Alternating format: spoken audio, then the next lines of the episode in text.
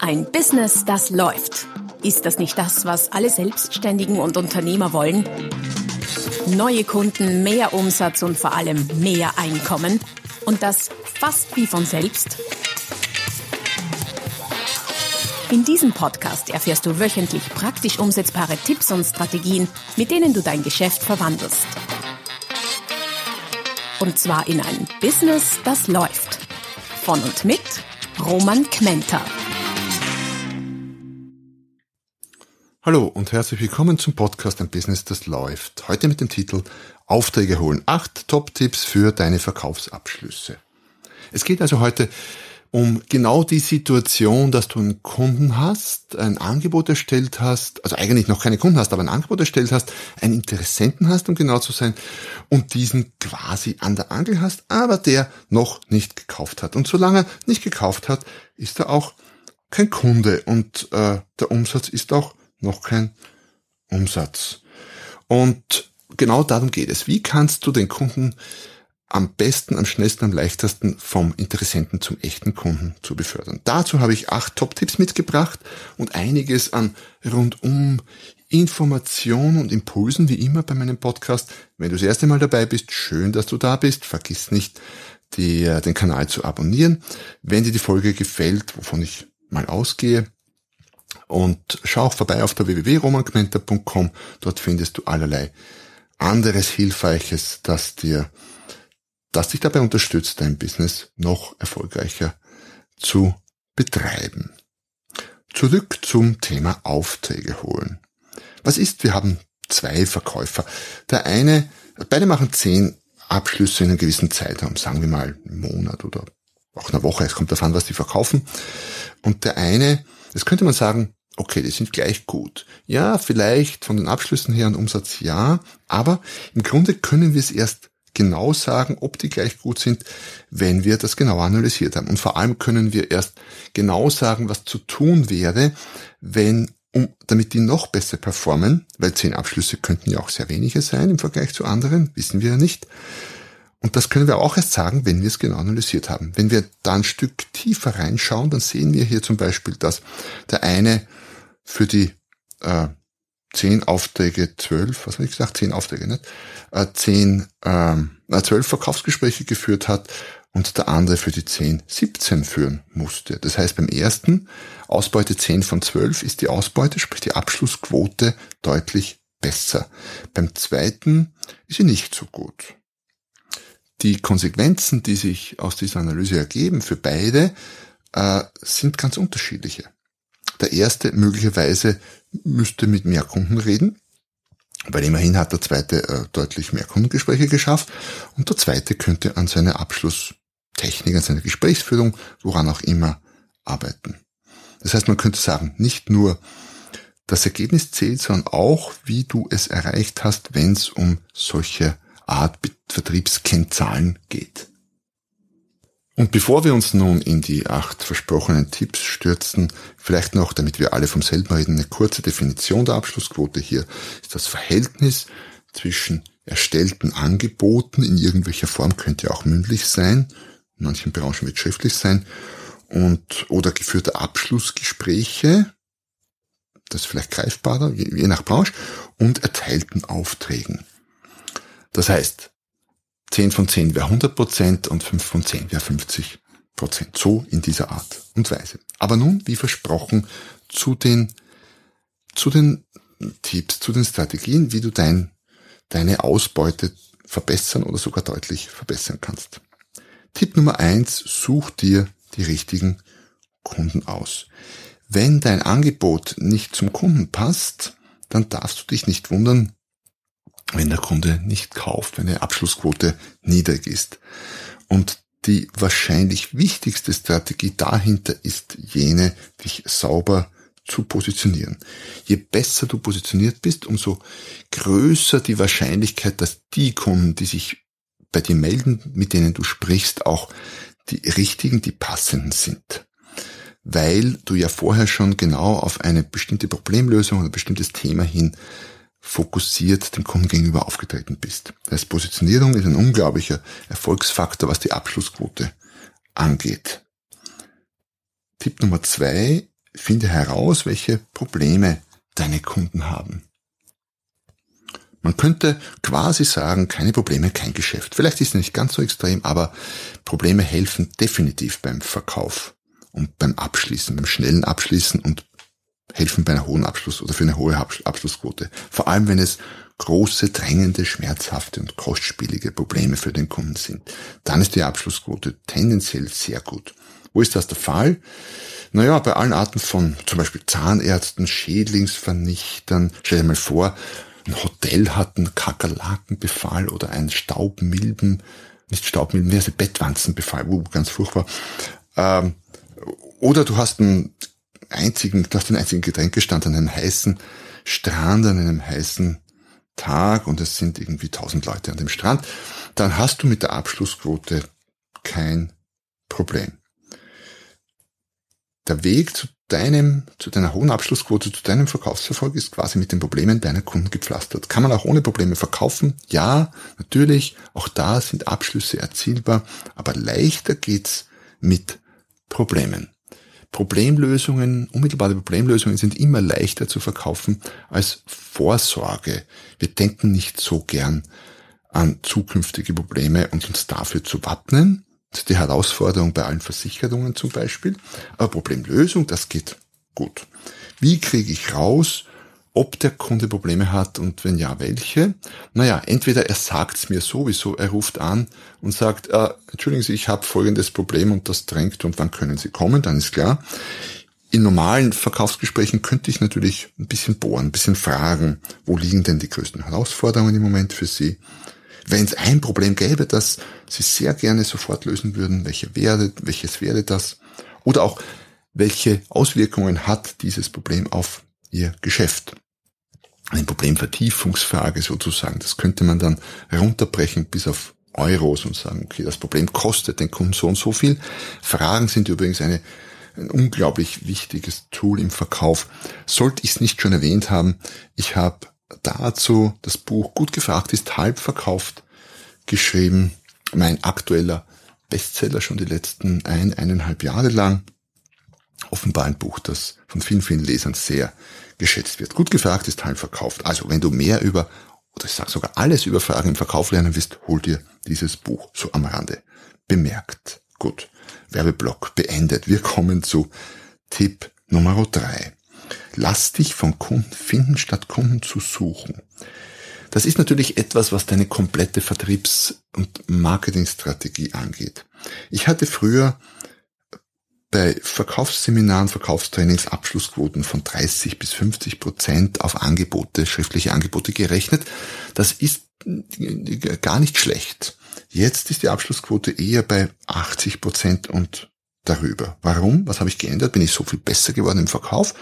Nein, vielleicht ein bisschen könnte sein, aber nein, sondern jetzt werde ich von Kunden gefunden.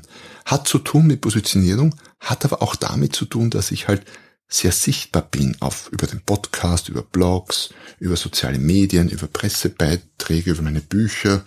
Und die Kunden, die ein bestimmtes Problem, einen bestimmten Wunsch haben, ein bestimmtes Bedürfnis, eine Idee, schon genau damit zu mir kommen. Und meistens ist das dann unmittelbar spruchreif. Das heißt, die Entscheidungszyklen sind auch sehr kurz geworden. Kunden sagen, ja, Menta, ich würde Sie gern engagieren, wir sollten irgendwie nächstes Monat beginnen. Das ist eher so der Normalfall. Früher haben sich so Projekte, früher habe ich Kaltakquise gemacht, ganz klassisch. Das hat sich oft über Monate und Jahre gezogen, bis der Kunde entscheidungsreif war. Auch das funktioniert, will gar nicht sagen, dass das schlecht ist, sogar sehr gut funktioniert letztlich, aber ist halt anders und die Abschlussquote ist nicht so hoch und man sitzt mehr Zeit in Gesprächen mit Kunden herum, die letztlich nichts bringen. Jetzt sitze ich die Zeit halt vor dem Bildschirm und schreibe Bücher. Äh, jedem das seine. Beides geht, aber die Abschlussquote ist höher, wenn der Kunde mit einem bestimmten Wunsch bereits auf dich zukommt. Früher habe ich mehr missioniert auch. Ich habe Kunden die Idee verkauft, dass sowas wie ein Verkaufstraining für seine Vertriebsorganisation gut sein könnte. Ähm, das muss ich heute gar nicht mehr machen, weil die Kunden, die sich diesbezüglich bei mir melden, das ja schon wissen. Da geht es nur noch darum, meistens nur noch darum, wann kann ich und okay, manchmal gibt es ein bisschen Konkurrenz, aber manchmal auch das nicht. Alles schon vorverkauft quasi über all die anderen Kanäle. Tipp Nummer vier lautet, sei spezieller. Zugegeben, das hat auch so ein bisschen mit der bereits erwähnten Positionierung zu tun, ist aber nicht ganz das Gleiche. Ähm, angenommen, du hast Rückenschmerzen, ich weiß, ich bringe das, ich bringe das Thema oder das Beispiel sehr, sehr gerne, weil es so ähm, treffend ist. Nein, wir bringen jetzt ein anderes Beispiel. Also, angenommen, eine Frau möchte auf den Ball gehen und braucht für den Ballabend eine Ballhochsteck, also so eine tolle Frisur für Bälle. Frauen machen das, habe ich beobachtet und gelernt, ja. Wir Männer machen das eher selten, ja. Also bis gar nicht, wahrscheinlich ich zumindest nicht. Aber Frauen machen das. Und dann gibt's zwei Friseure und der eine Friseur ist halt ein Friseur, wie die meisten hier. Ich habe das bei uns am Ort übrigens beobachtet. Da gibt's, ich glaube, so zwölf Friseure und die aller, allermeisten, ich glaube, alle sind einfach Friseure. Mit kreativen Namen zugegeben, aber einfach Friseur. Der wäscht, schneidet und föhnt. Aber es könnte auch einen geben, die sich spezialisiert haben auf Ballfrisuren. Zugegeben, das ist eine Spezialisierung, die ich hier bei uns am Land, naja, nicht empfehlen würde, zumal sie ja nur für einen Teil des Jahres irgendwie gut verwendbar ist. Aber da geht man dann wahrscheinlich unter in Arbeit. Aber in der Stadt, in Wien zum Beispiel, mit den großen Bällen könnte das schon ein Thema sein. Eigenes Geschäftsmodell, wie auch immer. Und da gibt's halt den einen mit Ballfrisuren, ganz speziell. Und der kostet auch mehr. Ich habe ja keine Ahnung. Ich weiß, dass Frauen sehr viel Geld ausgeben für Friseur. Und der normale Friseur kostet halt irgendwie 80 Euro, wo viele Frauen wahrscheinlich sagen, oh, echt so wenig, ich komme zu euch. Und der mit den speziellen Ballfrisuren vielleicht 100 oder 120 und äh, ich kenne definitiv Frauen, die bereit sind, dann für diese spezielle Frisur doch mehr auszugeben. Also sei spezieller. Die Wahrscheinlichkeit, dass du Ballfrisuren verkaufst, ich weiß, ist nicht sehr hoch, aber du kannst das Beispiel sicher auf deine Branche und deine Tätigkeit gut umlegen. Diese Spezialisierung macht dich nicht nur glaubwürdiger und kompetenter, sondern verbessert eben auch deine Abschlussquote. Und der Kunde ist bereit, für dein Produkt und deine Leistung mehr zu bezahlen. Also höhere Abschlussquote und mehr Honorar oder höhere Preise. Tolle Kombi. Tipp Nummer 5. Mach weniger Angebote. Das ist ein Fehler, den ich ganz, ganz früher am Start meiner selbstständigen Laufbahn äh, öfter gemacht habe. Ich war so fokussiert darauf, äh, erstens Termine zu kriegen und dann beim Termin was rauszuholen. Und was rauszuholen war, ein Angebot schreiben zu können. Also ich war irgendwie fixiert auf Angebote produzieren. Ähm, was erst, also erst Termine produzieren und dann Angebote produzieren, was natürlich dazu geführt hat, dass ich äh, bei dem einen oder anderen Termin gesessen bin, wo ich mir gedacht habe, äh, was mache ich hier eigentlich? Und das schon nach fünf Minuten, weil ich gemerkt habe, ich bin falsch hier. Und das ist natürlich ganz äh, schlecht für die Abschlussquote. Aber ich war einfach gut beim Telefonieren, beim Termine vereinbaren und wollte einfach viele Termine, was wiederum auch was gebracht hat, weil äh, ich habe viel Übung gekriegt und einige der Termine haben dann halt nach zwei, drei Jahren durchaus auch ein Geschäft gebracht. Und das Zweite, wenn ich beim Termin war, und vor allem, wenn ich gemerkt habe, der Kunde ist nicht wahnsinnig motiviert jetzt irgendwas zu tun, habe ich dann manchmal so eine Dummheit begangen und gesagt, äh, wissen Sie was, ich mache Ihnen mal ein Konzept, ein Angebot dazu, was meinen Sie? Und der Kunde, erfreut über die Aussicht, mich rasch wieder loszuwerden, hat dann vielleicht gesagt, ja, tolle Idee, Herr Gmitter, machen Sie das mal, schicken Sie mir zu. Äh, ja, habe ich dann auch gemacht, habe noch dazu Arbeit reingesteckt, geworden ist oft nix, Abschlussquote nicht so toll. Daher eine gute Strategie, die ich heute verfolge, Angebote nur zu schreiben, wenn du der Meinung bist, das wird was. Ansonsten tunlichst nicht. Das macht eine hohe Abschlussquote. Also spar dir all die Angebote, von denen du im Vorhinein weißt, das wird eh nix. Frag den Kunden einfach, ob das was wird oder nicht und schreib erst dann das Angebot. Geht auch. Tipp Nummer 6. Sag dem Kunden, dass du einen Auftrag haben willst. Jetzt könnte man sagen, hey, natürlich, klar, ist ja ohnehin klar, dass er einen Auftrag will, aber es macht schon doch mal einen qualitativen Unterschied, ob du dem Kunden sagst, dass du einen Auftrag willst oder ob das irgendwie eh klar ist. Ich stelle ganz generell fest, dass wir im Leben zu selten sagen, was wir wollen und dann uns dann wundern, dass wir es nicht bekommen und sogar sauer sind auf die anderen, weil sie es uns nicht geben. Aber wir haben es ihnen nicht mal gesagt. Schon ein bisschen seltsam von der Verhaltensweise. Äh, weil mir das gar so seltsam erscheint, habe ich dazu sogar ein Buch geschrieben mit dem Titel Sag dem Leben, was du von ihm haben willst. Sehr schönes Buch, bin immer noch ganz stolz drauf, wie du vielleicht merkst, sowas Persönlichkeitsentwickelndes, was man auch im Urlaub sehr gut lesen kann. Sag dem Leben, was du von ihm haben willst. Was heißt das jetzt konkret umgesetzt auf ein Verkaufsgespräch? Du könntest dem Kunden zum Beispiel sagen, was dein Ziel ist, gleich zu Beginn. Lieber Kunde, mein Ziel ist es heute, Sie so weit von meinem Angebot zu überzeugen, dass Sie am Ende des Gesprächs sagen, ja, das will ich machen. Ist es okay, wenn wir darüber sprechen? Wenn der Kunde jetzt sagt, ja, hol dir das Ja ab übrigens, halt den Mund, schweigen, Ja abholen, dann heißt das ja noch nicht, dass er kauft. Aber es ist okay, darüber zu sprechen. Und er hat dir ein erstes Ja gegeben. Und er weiß, was du willst. Und es erhöht den Druck. Sehr sanft, mit Fingerspitzengefühl, aber doch. Und dem Kunden, dass der Kunde dann am Schluss nicht Ja sagt, das kann er immer noch, aber er hat dann zumindest ein bisschen schlechtes Gewissen dabei, weil er ja weiß, dass du heute hier bist, um dir den Auftrag zu holen. Also sag dem Kunden quasi, ich will den Auftrag haben. Tipp Nummer 7, gib Gas. Leg dich ins Zeug. Äh, mach ein Endspurt. Vor allem dann, wenn der Kunde vielleicht dir noch entwischen will und noch unsicher ist. Wir sind alle unsicher, wenn es um größere Entscheidungen geht. Die brechen wir nicht übers Knie, muss ja auch nicht. Aber es gibt oft so Situationen im Verkauf, wo, wo, wo sich eigentlich eh alle denken, ja, es ist alles gesagt, alles besprochen, alle Zahlen, Daten, Fakten liegen am Tisch. Der Kunde aus so einer Unsicherheit heraus sagt er vielleicht, ja, wissen Sie was, ich muss mir das noch überlegen. Und da gilt es nachzuhaken. Nicht mit Hochdruck, aber auch da mit Fingerspitzengefühl, aber doch nachzuhaken. Äh, vielleicht findest du ja raus, was die Zweifel des Kunden sind und kannst die entkräften.